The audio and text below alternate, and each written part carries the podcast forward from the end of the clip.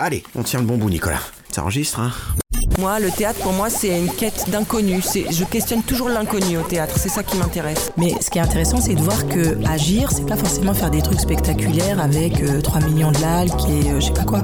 Agir, c'est faire des trucs que nous, on pense euh, importants. C'est ça le truc. de ouais, ce qu'ils appellent euh, très humblement l'éducation populaire. Quoi. Moi, j'ai besoin d'apprendre et j'apprends jamais mieux qu'avec d'autres gens. C'est au théâtre que c'est le plus vrai. Ici, ça brûle à la bonne température. Ça n'engage à rien.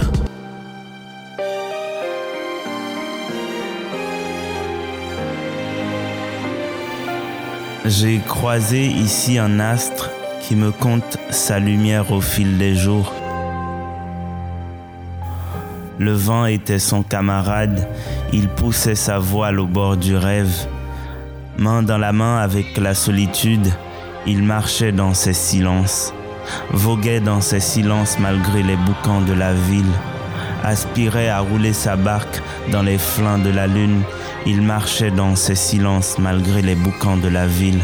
Fantôme de son propre ciel, il marchait avec ses ombres, ses collines de nuages, et sa tête pourtant réfugiait quelques lumières semblables à la lune.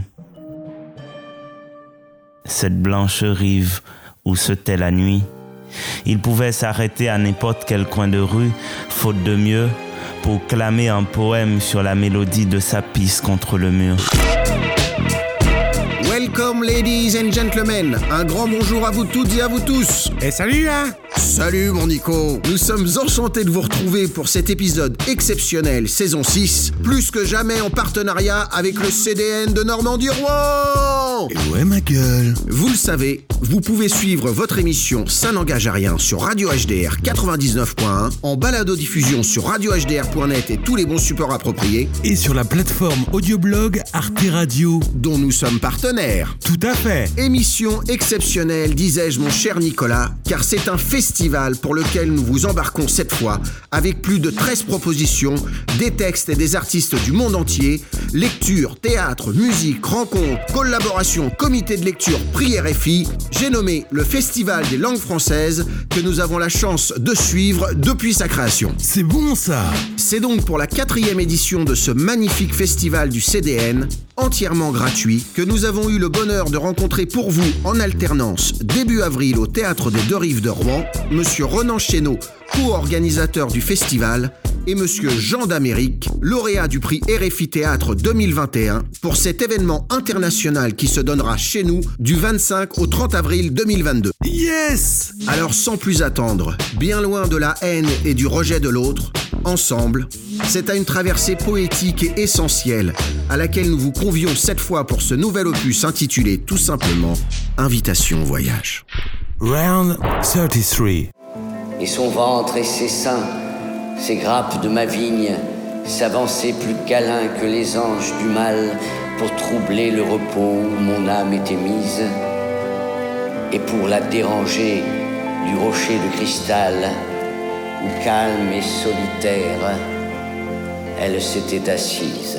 Vous entendez la beauté et la sensualité de ce texte? C'est autrement plus excitant et crapuleux que votre Internet euh, et votre YouPorn. Baudelaire a été attaqué avec ses fleurs du mal.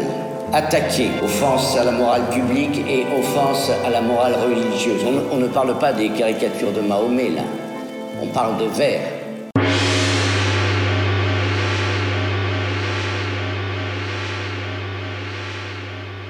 J'écris des pièces de théâtre depuis presque 20 ans maintenant. J'ai écrit pour beaucoup d'artistes, des comédiennes, des comédiens, mais pas seulement, de la danse, du cirque, beaucoup de disciplines du spectacle. Je peux difficilement, moi, me considérer comme un auteur de langue française dans l'ignorance complète des autres Français qui s'écrivent au même moment que moi. Euh, Je me dis, pourquoi je vais me cantonner à euh, la langue française telle qu'elle s'écrit en France? Les Français qui s'écrivent en Afrique subsaharienne ou en Afrique du Nord, ou euh, au Moyen-Orient, ou ailleurs, ou au Québec, ou outre-Atlantique, ces Français-là m'intéressent. Et je peux, moi en tant que dramaturge franco-français, on va dire, de langue française et français, de nationalité, m'inspirer énormément de ces écritures d'Afrique, d'outre-mer, d'outre-Atlantique ou d'ailleurs.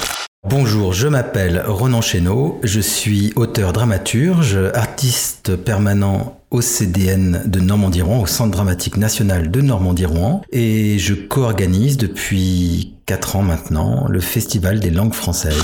J'écris à partir de ce que je vis. Je ne peux pas écrire en dehors de moi-même. Je ne peux pas écrire en dehors de mon corps qui a vu, qui a entendu, qui a vécu toutes ces choses. Et je pense que le fait aussi que les lieux que j'ai pu traverser euh, dans ma vie euh, sont tellement marqués au fer rouge des discriminations, des injustices sociales et de beaucoup de violence, ce corps-là, il peut pas rester euh, sans agir face à tout ça. Je crois que c'est tout ça qui m'amène à, à, écrire en fait. Donc forcément, ce que j'écris, il va être empreint de, de ces expériences en fait. Bonjour, je m'appelle Jean d'Amérique, je suis écrivain et dans le Festival des langues françaises, je présente deux pièces, Opéra Poussière et Cathédrale des cochons, que je joue moi-même avec un musicien qui s'appelle Lucas Preller. L'esprit de l'événement, c'est très simple, c'est du théâtre contemporain, du théâtre qui s'écrit aujourd'hui en langue française de partout dans le monde. Voilà, il y a beaucoup le continent africain, sud euh, subsaharien. Il y avait l'Orient aussi, le Moyen-Orient, une, une, époque. Là, on aura Haïti, on aura aussi le Québec. Et puis, c'est pas que les pays étrangers, c'est aussi la France, la France outre-mer, la France hexagonale, la France de partout. Voilà. On n'utilise pas le mot francophonie parce que ce mot, euh, qui est très joli par ailleurs, il désigne usuellement les artistes de langue française étrangers. Et le slogan du Festival des langues françaises, c'est la poésie n'a pas besoin de passeport. Il y a eu euh, le français du futur, le français au pluriel. Pourquoi? Parce que la langue française, pour pas qu'il y ait non plus de confusion avec une nationalité, hein, puisque euh, le français évoque la nationalité française, c'est une langue multiple, c'est une langue qui évolue énormément et qui diffère énormément en fonction des endroits où on la parle. Il s'arrêtait à n'importe quel moment, les fesses imprudentes sur un muret insalubre, et se mettait à dégager de l'encre sur des bouts de papier, des pages imbibées d'aurore, qu'il partait ensuite poser en pleine nuit sur le visage de la ville. Il aimait partager le pain des lettres avec la foule. Il s'amusait à donner du soleil aux esprits. Les bourreaux avaient fini par l'embarquer. Il est arrivé ici deux jours après moi. Je me suis livré nu sous la pluie de ses mots. Point besoin de te dire comment le récit de son odyssée m'a illuminé. Son existence est une longue lettre à l'espoir, à la rosée de Manuel, à l'étrange vérité de Meursault et au soleil rouge d'Hilarion. C'est lui d'ailleurs qui m'a enseigné que Malgré les coulées de sang qui hantent la voie de l'aube nouvelle, la révolte reste debout, funambule sur les lames.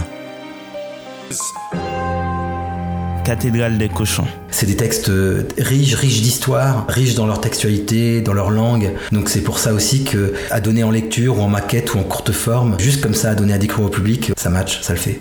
Tout de suite, on rentre dans les histoires. Les histoires que raconte Jean d'Amérique ou Une Gaëlle Bien-Aimée, qui sont deux autrices et auteurs haïtiens. Les histoires que raconte Sébastien David ou Céline Bernard, qui est respectivement québécois et française. Tout de suite, on rentre dans ces histoires. D'ailleurs, il y a aussi beaucoup de jeunes publics dans ces textes. Ça n'engage à rien. Cathédrale des cochons, c'est une pièce qui est publiée chez Théâtral en 2020. C'est la voix d'un poète qui est incarcéré par le régime autoritaire de son pays depuis la prison qui lance une espèce de long cri où il parle de ses conditions de détention, il parle de, son pays sous répression, de sa ville sous violence. Une tentative pour lui d'essayer de briser les barreaux, de briser les murs avec les mots, avec euh, le poème. Cette pièce, euh, je l'ai écrite euh, au lendemain d'un massacre d'État qui a eu dans un quartier populaire à Port-au-Prince. En juillet 2018, il y a eu euh, des émeutes à Port-au-Prince pendant trois jours. Une saturation de violence euh, dans la ville, dans le pays. Et aussi, le prix de l'essence avait augmenté euh, et ça avait déclenché ces émeutes qui vont déboucher sur de grandes manifestations anticorruption. Plein de gens qui descendent dans la rue pour manifester et qui se font réprimer par la police. Et en novembre 2018, donc juste quelques mois après, dans, dans un quartier euh, euh, populaire, euh, d'où viennent souvent du coup ces voix qui vont manifester, qui résistent. Voilà, il y a eu un, massacre d'État où des, dizaines de personnes ont été assassiné. euh, J'étais à Port-au-Prince à ce moment-là.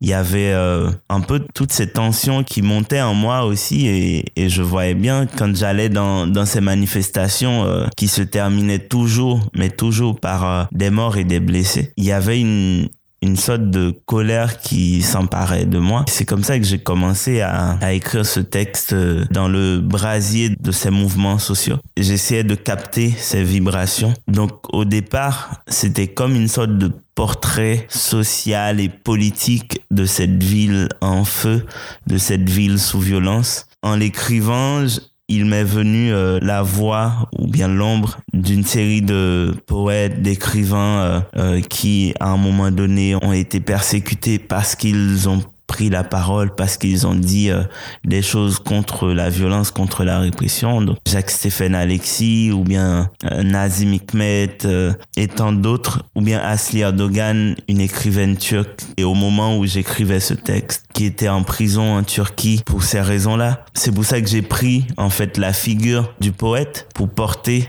cette parole. C'est une pièce qui va dans un seul souffle en fait. Le personnage, il, il profite d'un appel téléphonique et il parle euh, comme une sorte de longue logorée qui déchire sa chair et dont il faut qu'il se libère tout de suite. Et c'était aussi une manière de d'essayer de sonder la force, la puissance des mots contre la violence, contre la répression. Là, on va présenter en- ce travail en cours, la maquette, on va dire. Words to make a motherfucking heart burst. I rip the verse first, nigga, when I start to curse. Picture of black hurts, adversaries buried in they Sunday bet. He blinked, died in the dark. My gun sprayed his chest. When will I die, nigga? We all die, so until I die, why must I ride on my enemies until they fry? Father, forgive them, cause they not know. My Glock cock, nigga, drop when my shots flow. My definition of a thug, nigga. A multi-millionaire started as a drug dealer. I love niggas open fire when I blast at you. Everybody dies, bad boy massacre. I laugh at you. Holler my name, I reappear like a genie. Knowing no man alive can see me. Motherfuckers making problems, but they get what they deserve. Get destroyed with these three words, motherfuckers. Moi, avant d'être écrivain, je, je suis un citoyen. Si j'écris, c'est une possibilité de me faire entendre. Donc j'écris pas juste pour écrire. Je crois qu'écrire, c'est un acte politique et que ça me donne une responsabilité parce que je m'adresse à des esprits, je m'adresse à des gens. On est façonné par ce qu'on lit, par ce qu'on écoute, par tout ce qu'on consomme. C'est comme si j'ai un devoir d'aider à transformer ces esprits, à, à réveiller les consciences. Euh, c'est comme ça qu'on peut changer les choses. Donc j'écris avec cette conscience-là et du coup forcément euh, tout, ce- tout ce qui se passe autour de moi rejaillit dans, dans mon écriture. Je pense qu'il y a une urgence de faire entendre les mots de mon époque, les battements de cœur des lieux d'où je viens et où je vis. Tout est quasiment inédit dans ce qu'on va proposer au festival. hein. Sur ces 13 rendez-vous, c'est quasiment que de la rencontre, que de l'inédit, que des textes jamais entendus, euh, à peut-être à une exception près. On va aller chercher des autrices et des auteurs d'un peu partout dans le monde, on lit leurs textes et si on les aime, on les invite, on les propose aussi à des comités. Voilà, il y a des comités lycéens, il y a un comité euh, plus professionnel, enfin voilà. Donc tous ces textes brassent et ensuite, eh ben, on a le loisir de choisir des metteuses en scène, des metteurs en scène, des artistes qui veulent bien se les approprier et qui veulent bien jouer le jeu, d'en donner une petite forme un peu teasing, un peu euh, bande-annonce, on va dire, voilà. C'est pas des lectures de textes intégraux, c'est pas des grandes formes qui peuvent être un peu barbantes de deux heures et demie, euh, c'est des courtes lectures, donc c'est comme des manières de s'immerger assez rapidement, immédiatement, dans l'univers d'une autrice ou d'un auteur et dans un texte et ce qu'il raconte. Par exemple, on a une autrice d'un grand talent, une autrice camerounaise qui s'appelle Marcel Sandrine Bengono. Elle commence à être très connue au Cameroun et en Afrique. Et donc là, elle nous fait l'exclusivité de venir avec un texte qui est encore en travail, un texte avec une grande fibre comique et provocante comme le savoir-faire, donc euh, qui est très piquant, qui euh, parle de son statut d'autrice à elle, d'une autrice qui cherche le succès, d'une femme aussi qui écrit euh, au Cameroun, qui essaie de se faire une place dans un monde où euh, il n'est pas facile de se faire une place en tant qu'artiste. Donc elle parle de, tout ça de manière pleine d'humour et je me suis dit à qui proposer ça sur scène, c'est Anthony Poupard et je me suis dit voilà, il faut que ces deux personnes se rencontrent. Et ce qui est excitant, c'est que je les mets en contact, ils s'appellent pas tout de suite, ils s'écrivent des mails et puis ils finissent par s'appeler et ils me tiennent un petit peu au courant de ce qui se passe. Et là, je crois que vraiment la rencontre, elle, elle- se fait déjà quoi. Et donc le texte s'appelle Dans la peau de l'autre. C'est en gros l'histoire d'une actrice dont euh, le héros du texte qu'elle écrit se rebiffe et se retourne contre elle, voilà, contre les aventures et les péripéties qu'elle lui fait traverser. Je vous en prie, Laissez-moi la vie sauve. Je le jure, je ne dirai rien. Je vous en supplie, vous pouvez me faire confiance, je ne parlerai pas de vous. D'ailleurs, je ne vous ai jamais vu. Je vous en prie, pitié, pitié, non, non, non. Et crac Ok, elle est morte. Bon, comment je continue l'histoire? Elle est morte au bon moment? Ah, mes notes, mes notes, euh, mon carnet. Peut-être sur une feuille, un bout de papier, dans la corbeille? Alors, hein Je suis certaine d'avoir noté quelques bouts d'idées sur du papier. Non, ma facture d'électricité. Il faut vraiment être moi hein, pour mélanger les, papiers importants et les ordures. hein. Vous faites ça, vous? Non, mais le meilleur, c'est qu'il y a mes notes dessus. Hein. Bon, voyons. Alors, petit 1, développer la scène d'exposition, ok. Petit 2, motiver l'assassinat de la maman. 3, trouver une chute intéressante. Alors, voyons voir. Ah, ce vieil ordi là, toujours prêt à planter. J'en achète un autre dès que les choses tournent bien pour moi. hein. Maman m'avait dit, hein. Trouve-toi un travail sérieux, hein. Ce n'est pas l'écriture qui va gérer ta vie de diva. Hmm. J'ai toujours été une diva. Le style m'appelle maman. J'aimerais tellement devenir une diva de l'écriture aussi. Ah, enfin, il s'allume cet ordi. Alors, scène d'exposition, scène d'exposition. Voilà. Caché derrière un buisson, Mbida observe le procès de sa mère, jugée pour trafic d'informations. Ok, donc elle est soupçonnée d'avoir divulgué des informations sur les codes utilisés par les rebelles sécessionnistes pour infiltrer des zones sous le contrôle de l'armée régulière. Il regarde impuissant tous les sévices dont elle fait l'objet. Ok, c'est un tribunal en plein air. Les rebelles d'un côté assis sur des troncs d'arbres tombés, d'autres sont debout, l'air menaçant pour intimider les prisonniers de guerre nombreux. Ce sont des femmes et des enfants terrifiés. Ils sont maigres, ils sont blessés, ils semblent malades, ils pleurent. Un chef pose des questions à la femme ligotée qui continue de nier les faits. Son dos est lacéré, elle hurle, elle pleure, toujours les mêmes phrases. J'ai rien dit, je connais pas, je vous jure. Hmm. Je pourrais corser un peu tout ça. Les gens aiment bien les histoires poussées aux extrêmes. Une langue, c'est un outil. Bon, dans le cas d'Haïti, qui a été colonisé par la France, cette langue a été utilisée comme un instrument de violence parce qu'elle était euh, imposée euh, à des gens dont c'était pas la langue, qui portaient pas leur imaginaire.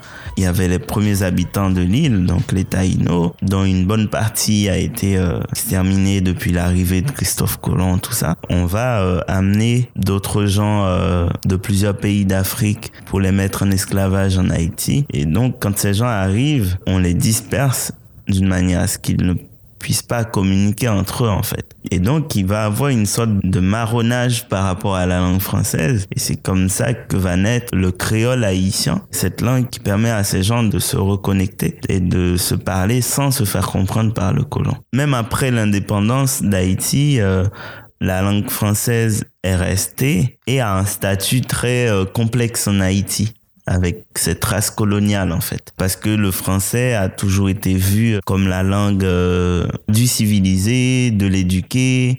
Cette trace coloniale est restée, qui fait que ça a un statut bizarre en Haïti. Moi-même, en allant à l'école par exemple, ben, chez moi on parlait créole et quand tu arrivais à l'école, euh, tout était en français, euh, les manuels étaient en français, etc. Donc c'est un rapport bizarre, mais que plus tard, je déconstruis en m'appropriant de cette langue autrement. En écrivant en français, ce n'est plus cette langue qui me commande, ce n'est plus cette langue qui me domine, je ne la subis plus, mais c'est moi qui commande cette langue, c'est moi qui lui dis ce que j'ai envie de dire, c'est moi qui, qui lui impose mon imaginaire. C'est pour ça que je trouve que c'est intéressant qu'on parle des langues françaises parce que le français dans lequel j'écris, ce n'est pas la langue française dans le sens que je n'obéis pas à la langue française. C'est moi qui, qui l'amène où je veux, en fait. Police nationale, bonjour. Ils ont demandé mes papiers, je les avais pas. Heureusement que j'avais mon gris-gris contre les policiers. Hein. Bah oui, il y a un gris-gris. Dès que tu le montres, les policiers te laissent passer. C'est le bécherel, mon gris-gris. Maintenant, les contrôles policiers, ils se passent comme ça. Police nationale, bonjour. Je peux voir tes papiers, euh, Mamadou Ok. Alors à présent, tu vas me conjuguer. Au présent du futur simple, du passé composé, du plus que parfait du subjonctif, le verbe flipper sa race. Et tu flippes ta race, mon frère, hein, parce que la langue française, elle est trop compliquée. C'est pas un cadeau, la langue française. Hein. Attends, parce que dans la langue française, il y a une règle que vous connaissez tous qui dit que pour obtenir l'inverse des mots, il suffit de le du préfixe D. Vous la connaissez, non? Tendu, détendu, réglé, déréglé. Alors, si je prends le verbe tourner comme tourner à gauche ou tourner à droite, est-ce que son inverse détourner signifie aller tout droit? Non Dans ce cas, mes amis, méfiez-vous quand vous êtes dans un avion qui va tout droit. Hein. Écrire, c'est transmettre un imaginaire. Une... Pour moi, une langue, ça porte une, charge sociale, politique, euh, est connectée directement à un imaginaire. Et moi, étant haïtien et ayant grandi en Haïti, mon imaginaire, il est plutôt lié à ma langue première, euh, ma langue maternelle, euh, le créole haïtien. Et en écrivant en français, voilà, j'impose cet imaginaire-là à cette langue. Et donc je la transforme en fait. La littérature me permet de la transformer, de d'être dans la transgression euh, et dans dans une désobéissance aussi. J'ai l'impression qu'on réinvente sans cesse cet outil en fait. Et donc c'est très juste qu'il y a un festival des langues françaises donc qui fait entendre des vibrations euh, et des imaginaires multiples qui passent à travers cet outil de la langue. C'est cette multiplicité, cette pluralité que m'évoque ce festival des langues françaises. Nous prenons de l'espace. Beaucoup de place. Un peu trop dans la capitale. Nous ne sommes pas si nombreux que ça pourtant. Mais nous avons l'étrange impression que la presqu'île est trop petite. Plus de place. Plus de place. Puis, comme tout le monde, un matin, on veut partir. Je dis on, car cette histoire est mienne. Elle est nôtre.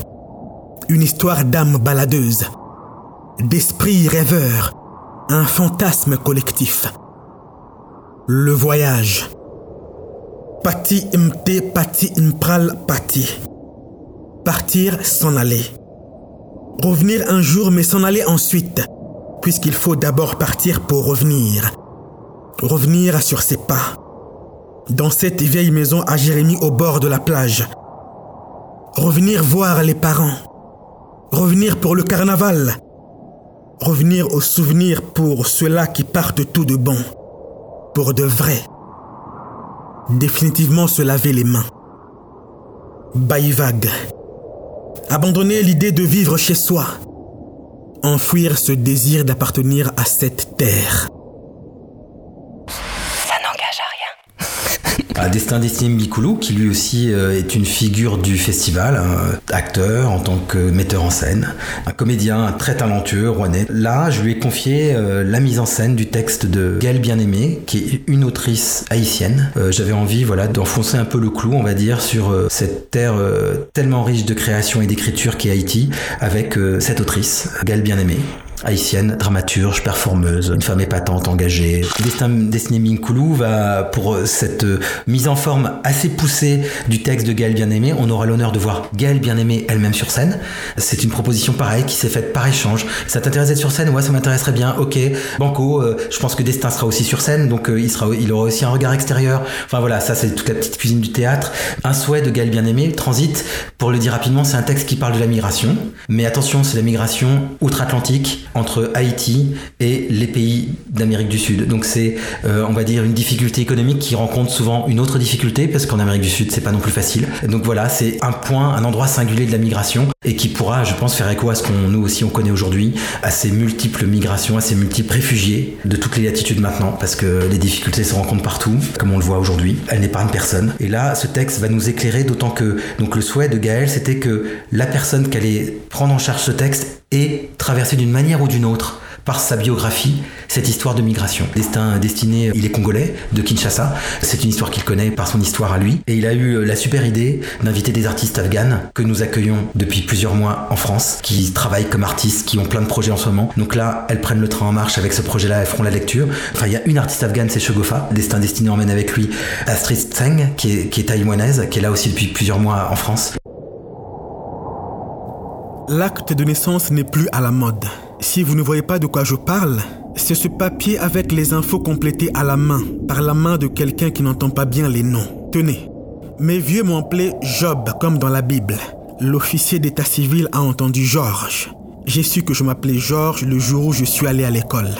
J'ai failli ne pas répondre à l'appel ce jour-là. Écoutez, fini le temps du papier rempli avec fautes et ratures et pointillés. Papier comparu par devant l'officier Intel, demeurant et domicilé je ne sais où. Je peux vous faire obtenir ce qu'il vous faut. Parce que là, maintenant, il faut un certificat de naissance qu'on te donnera dès la naissance avec un numéro pour la vie. Sauf qu'ici, l'État ne sait pas qui naît, qui trépasse, qui part, qui reste, qui résiste, qui la folie a emporté dans la charnière d'un aujourd'hui désolant et d'un avenir absent, qui se cache pour enterrer vivant rêves et merveilles. L'État n'a jamais eu de nouvelles, mais il veut se moderniser. Enfin bref, ce que l'État veut, Dieu le laisse faire. Moi, je vous obtiens ce certificat. Je passe juste un appel et c'est bon.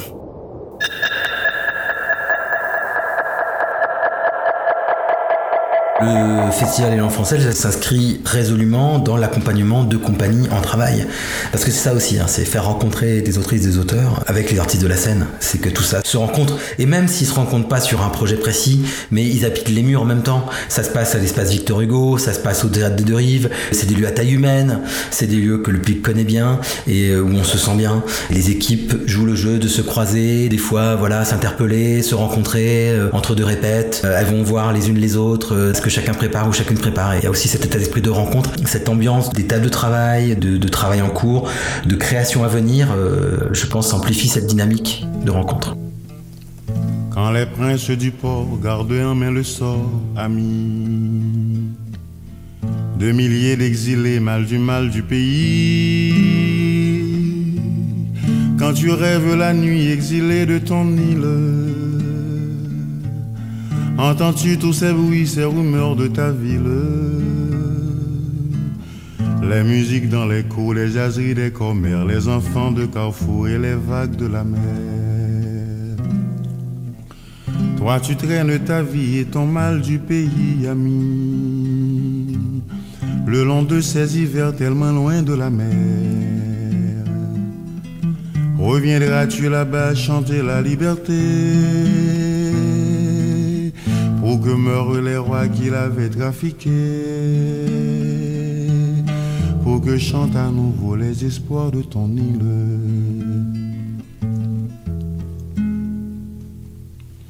Quand tu rêves à chez toi, n'entends-tu que ces voix, amis, qui criaient dans la nuit en fuyant les soldats, les rumeurs de bataille, les accords de mitrailleux, les violons de la peur qui font grincer le cœur, les cagoules dans la nuit accompagnées de cris de familles séparées de leurs fils bien-aimés. Toi qui traînes ta vie et ton mal du pays, ami, le long de ces hivers tellement loin de la mer. Reviendras-tu là-bas chanter la liberté? Que meurent les rois qui l'avaient trafiqué, pour que chantent à nouveau les espoirs de ton île pour que chantent à nouveau les espoirs de ton île. Pour que chantent à nouveau les espoirs de ton île.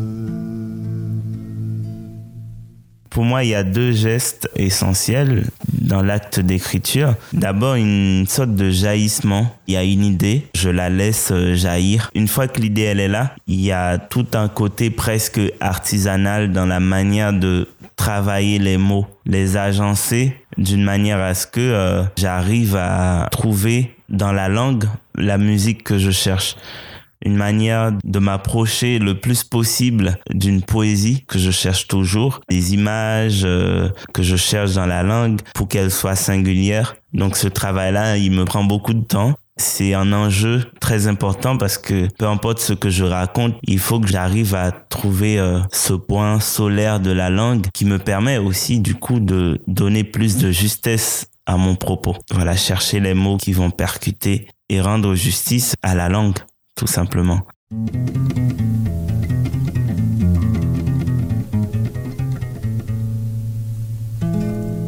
enfin quand j'écris, euh, j'ai l'impression que c'est toujours euh, le dernier texte que je vais écrire, donc j'y mets euh, toute mon énergie, j'y mets tout ce que je suis, tout mon sang, et parce que aussi il y a un ensemble de choses qui m'amènent à écrire.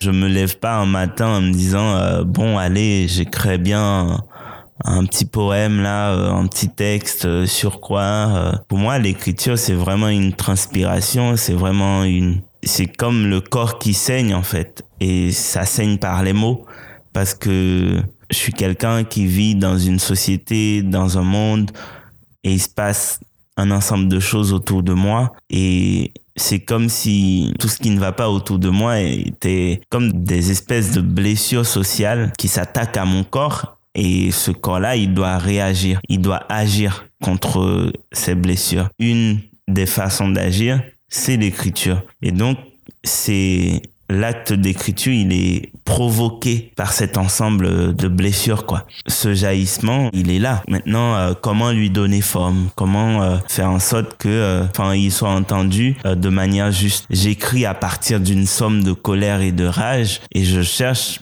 par la poésie, par la fiction, de rendre cette colère lucide, de rendre cette rage utile, d'en faire une musique aussi un des événements phares de ce festival à chaque fois parce que c'est son entrée. Hein, c'est le premier événement. Le festival est déjà commencé d'une certaine manière puisque ce 1er avril dernier, nous avons euh, inauguré le prix Jeanne Laurent, donc les délibérations des lycéens et lycéennes de Marcel Samba et du lycée des Brières, euh, encadrés par leurs deux professeurs formidables, euh, Mathilde Claus et Bénédicte Roger. On l'a appelé Jeanne Laurent depuis deux ans et ça a été des débats apparemment assez houleux, assez passionnés, comme la jeunesse peut en produire.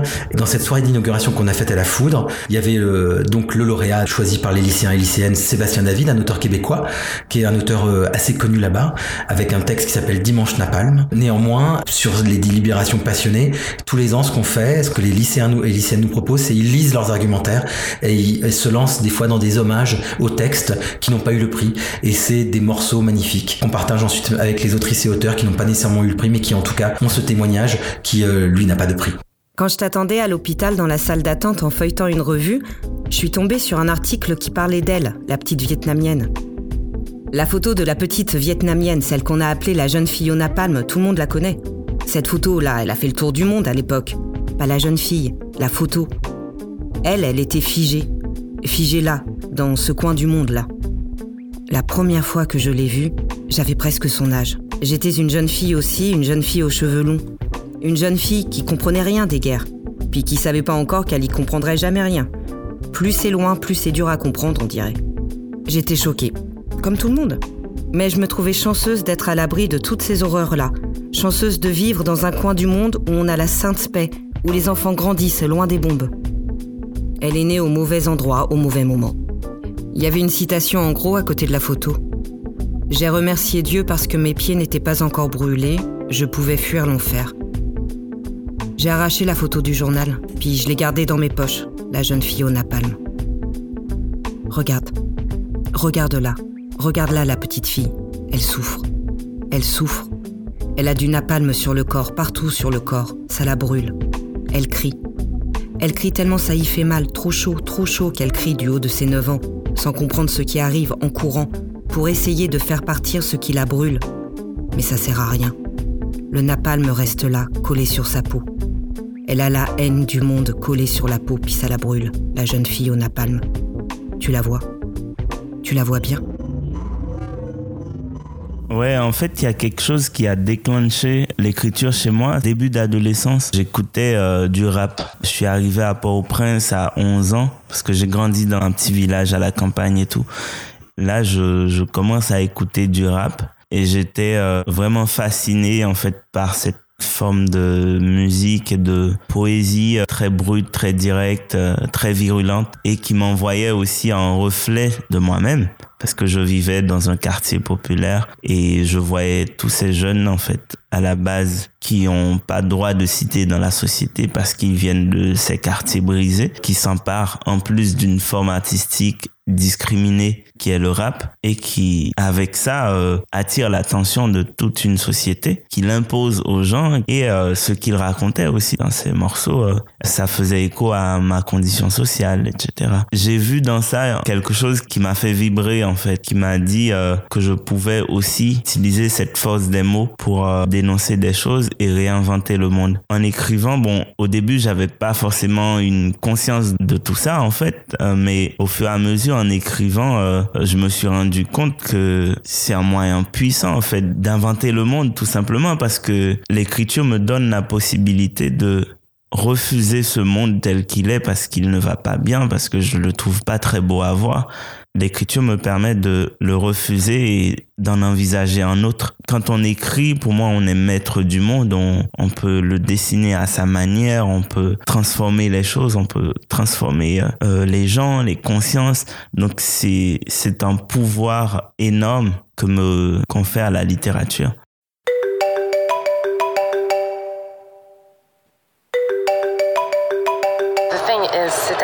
Fait que depuis que j'ai perdu l'enfance, l'enfant, l'enfance, l'enfant et l'enfance, je ne sais pas si j'ai un mot pour dire qui je suis et si j'en ai pas, euh, qu'est-ce qui se passe quand la langue ne t'a pas prévu? Qu'est-ce qui se passe quand même la langue ne t'a pas prévu? Il n'y a pas de mot pour désigner le parent, la parente apparemment qui a perdu son enfant. Donc je ne sais pas si j'ai un mot pour dire qui je suis et si j'en ai pas, qu'est-ce qui se passe quand la langue ne t'a pas prévu? Qu'est-ce qui se passe quand même la langue ne t'a pas prévu. Donc, j'ai perdu ma confiance en l'ordre, aux choses, en l'ordre des choses, the order of things. Donc, j'ai misé ma confiance dans la pagaille. Alors, je parolise la pagaille, tu vois. Je parolise la pagaille. Louise Emo, euh, une artiste rouennaise, avec sa compagnie La Parole au Centre, qu'on a accompagnée plusieurs fois au CDN, avec Simon La Méduse et le Continent, on la connaît aussi. C'est une vraie performance, Jeanne et l'orange et le désordre. C'est à la fois un texte magnifique, écrit, qu'elle m'avait euh, donné à lire, comme ça, pour avis, parce qu'on m'envoie beaucoup de textes à lire, donc euh, je les lis, et puis je fais des retours en général, toujours même. Ce texte m'avait vraiment touché. Du coup, Bingo, je l'avais invité sur l'édition 3, qui a été un peu perturbée, because of Covid, etc. Donc on avait un peu dispatché toutes les propositions, un peu en ouverture de spectacle, en levée de rideau ce texte. Donc Louise l'a performé, joué, improvisé parce qu'il y a vraiment quelque chose qui prend à tous ces endroits-là de la performance. C'est de la poésie brute pure euh, pendant pendant une petite heure. C'est très très impressionnant pour euh, les personnes qui connaissent un peu le festival, ça se passe toujours un peu en deux temps. Il y a ces doubles lectures d'une demi-heure, un format comme ça fixe de découverte à l'espace Victor Hugo, et ensuite on déambule un petit peu. On va de la rue Victor Hugo à la rue Louis Ricard, au théâtre des Deux Rives, où une proposition sur le plateau des Deux Rives nous attend. Donc voilà, un peu plus élaboré puisqu'on est sur un plateau plus classique, frontal. Et le 28, ce sera pas une proposition de théâtre qu'on aura à l'issue de cette euh, itinérance rue Victor Hugo, rue Louis Ricard, mais un apéro en musique avec DJ Crimo, vintage, oriental, euh, funk, euh, voilà, et, tout en joie. Le lauréat QD2A, alors ça ne désigne finalement qu'un tout simple, entre guillemets, parce que c'est un gros gros travail, comité de lecture, QD2A, quartier des auteurs et autrices. Pour les vraiment connaisseuses et connaisseurs de la francophonie, c'est euh, l'évolution d'un grand comité de lecture qui était accueilli par le Tarmac, qui était un grand théâtre très identifié de la francophonie, dirigé par Valérie Baron, qui dirige le Tangram maintenant à Évreux. Et donc ce comité, j'y participe depuis plusieurs années. Je lui dois beaucoup, beaucoup de découvertes, hein, de textes, de perles rares incroyables euh, qui existent de par le monde, encore une fois. Euh, des textes sans ce comité qu'il est impossible de rencontrer. Et donc, euh, tous les ans, il y a un lauréat, une sélection. Donc là, on n'aura pas le lauréat ou la lauréate, parce que ça va venir un petit peu tard, les délibérations, mais on aura néanmoins un texte qui figure déjà dans la, dans la sélection finale. Et c'est Estelle Savasta, qui elle, pareil, est une grande autrice et metteuse en scène, qu'on a le bonheur d'accueillir comme artiste associé avec la direction de Camille Trouvé et de Brice Berthoud au, CDN depuis quelques mois. Donc elle fait partie de leur projet. C'est un texte assez mystérieux d'un auteur qui s'appelle Befall, mais c'est pas un nom réel, je crois que c'est un pseudo. Je sais même pas exactement d'où il vient. Je sais qu'il est pas français, mais je pourrais même pas dire exactement sa nationalité ni quoi que ce soit de sa biographie. Et le texte s'appelle Le soleil se lève. C'est un monologue bluffant dont va s'emparer Estelle. Et je suis assez impatient de voir ce que ça va donner cette rencontre-là. Le président a dit qu'il se retirait, place à la jeunesse. Il a raison. Sinon, on étouffe, quoi. Il faut un espace pour pouvoir respirer, pour pouvoir rêver. Être jeune, c'est pousser, c'est grandir. Et s'il n'y a pas de place, comme pas de soleil, pas d'eau, on va flétrir. On veut pas. On veut pas ça. Sinon, on va aller chercher le soleil et l'eau ailleurs. Ce serait dommage, parce que du soleil et de l'eau, il y en a ici, pour éclairer nos rêves et notre épanouissement. Je veux fleurir, quoi, et cueillir des fleurs. Bon, c'est une image. Je suis pas jardinier, hein. Mais je suis jeune. Je suis pas étudiant non plus. Il faut gagner sa vie. Je suis chauffeur. Chauffeur de taxi. La nuit. La nuit surtout. Chauffeur de mon pays quand la fête est partout et que les esprits sont lâchés. De toute façon, j'ai pas choisi. Je fais équipe avec mon pote Doumbia sur la même bagnole. Lui, il fait deux jours, ça me laisse la nuit. Le monde des désespérés, des fêtards, des tordus, des barbus, des bien rasés, des odorants, bons comme mauvais. Le monde de ceux qui ont faim, faim de peau, faim de sexe et de fornication, faim d'espoir, faim de peur, faim de danse, de libération, le monde des affamés. Je suis au volant et je traverse ce monde-là. Multiple, autant par le haut que par le bas. J'embarque tout le monde, sans distinction.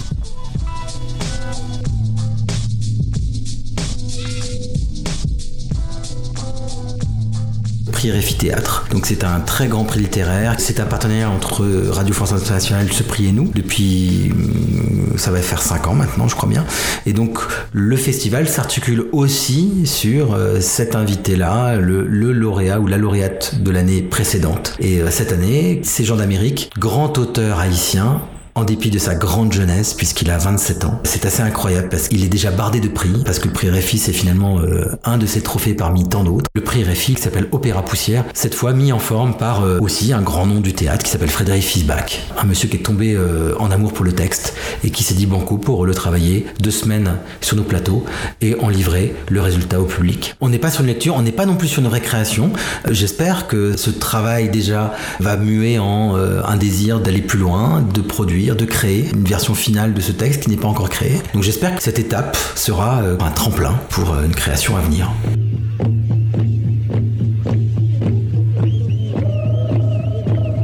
Si nous voulons faire Mélanésia 2000, c'est pour que les gosses sachent qu'il y a une culture dans ce pays. C'est pour que nos amis européens qui sont là sachent aussi que nous sommes des hommes. Nous sommes des hommes ayant une culture et cette culture, il faut la montrer. Si on ne la montre pas, on pense qu'on n'existe pas.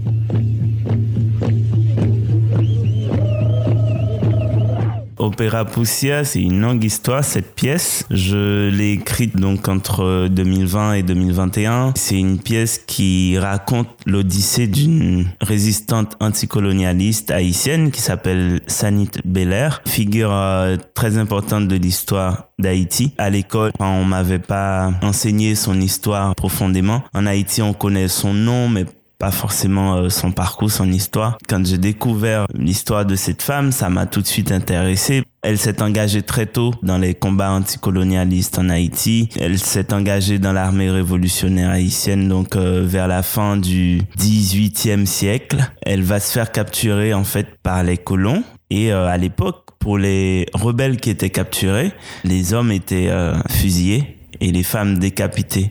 Et elle, elle refuse d'être décapitée. Je trouvais dans ce geste euh, quelque chose de très fort politiquement. Ça m'a tout de suite intéressé de raconter l'histoire de cette femme, mais aussi euh, le fait qu'aujourd'hui, elle est pas assez représentée, je trouve, dans le panthéon historique euh, d'Haïti et en dehors d'Haïti, en fait, comme comme figure de la résistance anticoloniale. Je me suis mis à explorer cette figure, non pas pour en faire une pièce biographique, mais partir de son parcours et l'explorer comme figure qui peut représenter aussi toutes les voix qui ont été tues. J'ai eu beaucoup de mal à trouver des informations sur elle parce que justement on s'est pas assez intéressé à son histoire. Cette pièce, elle est un peu composée pour moi comme un chant, d'où l'idée du terme opéra. Donc, cette espèce de chant où elle apparaît, elle se réveille de la poussière et elle revient parmi nous. Ce sont des êtres que j'imagine qui peuvent euh,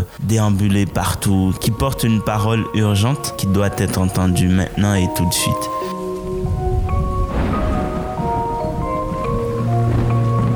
Lettre à la République à tous ces racistes à la tolérance hypocrite qui ont bâti leur nation sur le sang. Maintenant s'érigent en donneurs de leçons, pilleurs de richesses, tueurs d'Africains, colonisateurs, tortionnaires d'Algériens. Ce passé colonial, c'est le vôtre. C'est vous qui avez choisi de lier votre histoire à la nôtre.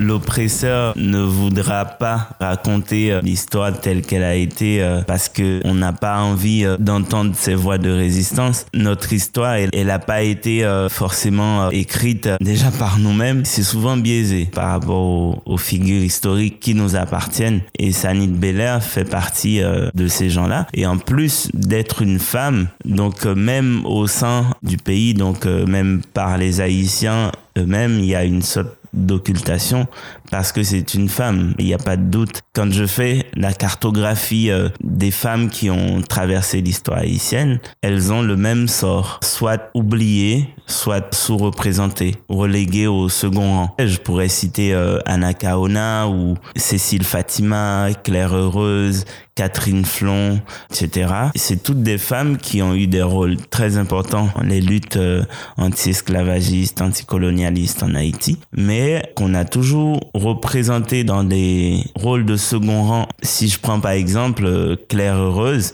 on la connaît euh, seulement comme la femme de Dessalines, qui lui qu'on considère comme un héros. Catherine Flon, qui a fait un geste très symbolique en créant le drapeau haïtien. Mais elle, Catherine Flon, on, la représente toujours juste comme une couturière. Il y a ce problème de représentation, je trouve. De l'autre côté, euh, quand on ouvre le panthéon euh, euh, presque intouchable de, de l'histoire d'Haïti, on retrouve des héros, des hommes.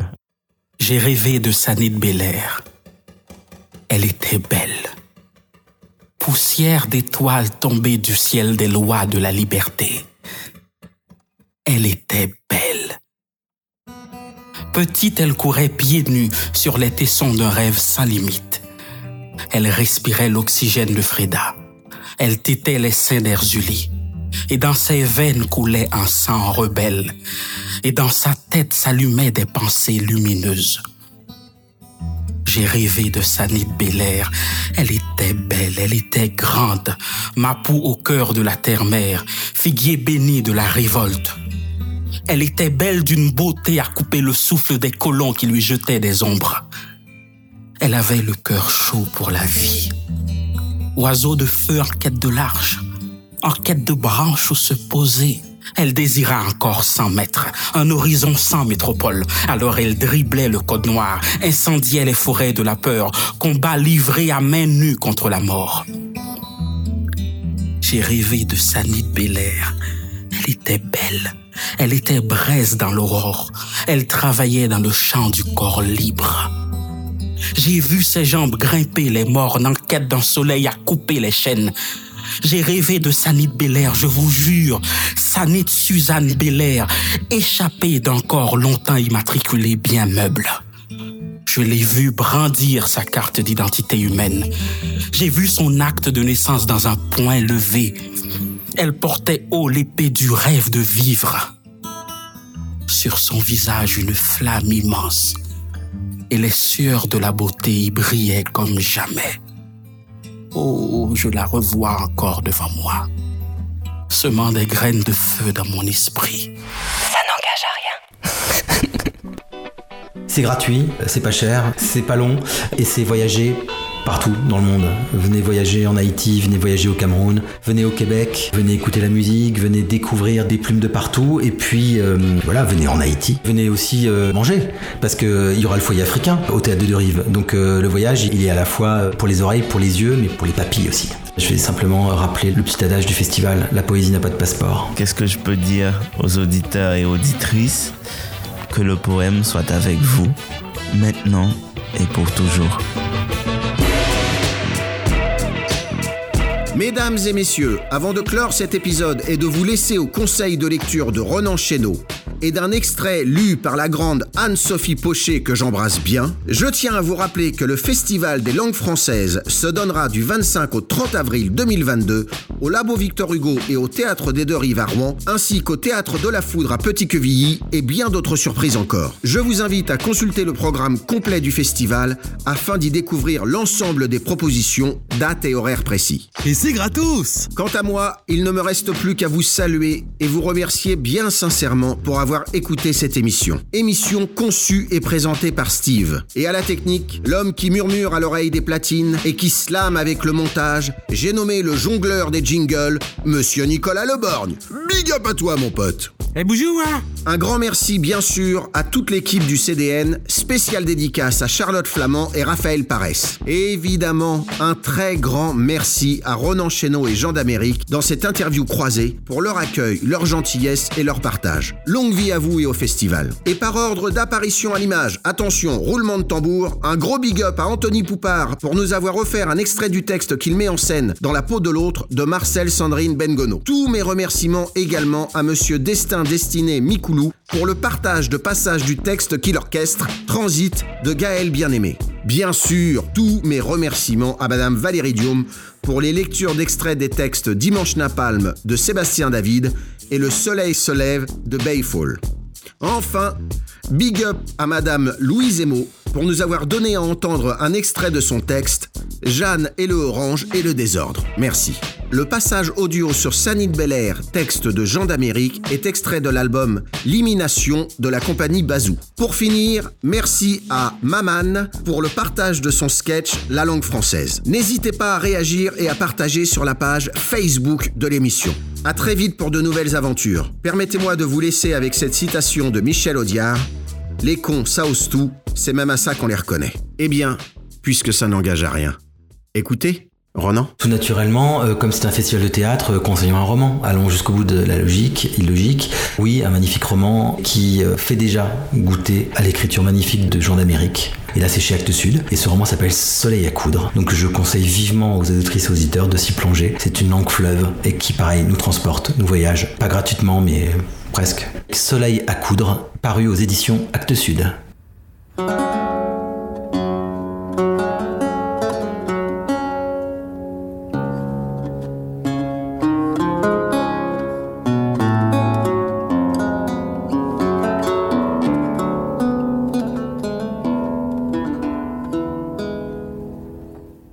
Quatre heures après l'horaire initialement prévu pour le départ, au prix de longues acrobaties, nous arrivons à nous entasser dans le gommier.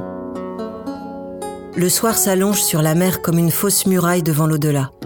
Un petit vent vient ravir la voile et voici que le bateau, ce naufrage en enfance, se détache lentement de la côte. Nous partons enfin. Nous croyons partir, comme si la destination était à portée de nos corps animés. Certains appellent ça départ, avec aisance. Or on sait tous, par le sort habituel de ces douteuses traversées clandestines, que nulle arrivée ne saura se profiler. Nous ne sommes pas en voyage. Nous sommes des corps perchés sur un destin de poussière d'où seul un grand miracle nous arrachera. Les miracles, ici, on y croit, jusqu'à en foutre le nom à une rue. Je regarde le vieil engin zigzaguer sous mon cœur serré et tous ces passagers qui n'ont pas reculé face à l'idée de s'y agripper. Une intouchable angoisse me remue. Je pense à ma lune qui m'attend à l'autre bord et je reprends force. On avance. Une vague remet en question l'espérance de vie du bois fouillé et je retombe. En ces moments où l'on navigue vers la plus désolante incertitude, l'attente est comme un grain de silence semé sur les vagues, lequel on va cueillir à l'autre bout du rivage en un cri inévitablement perçant, qui sera de lumière ou de poussière, de vie ou de défaite, d'aube ou de sang, de ciel bleu ou de nuages trop épais, d'espérance achevée ou de néant couronné.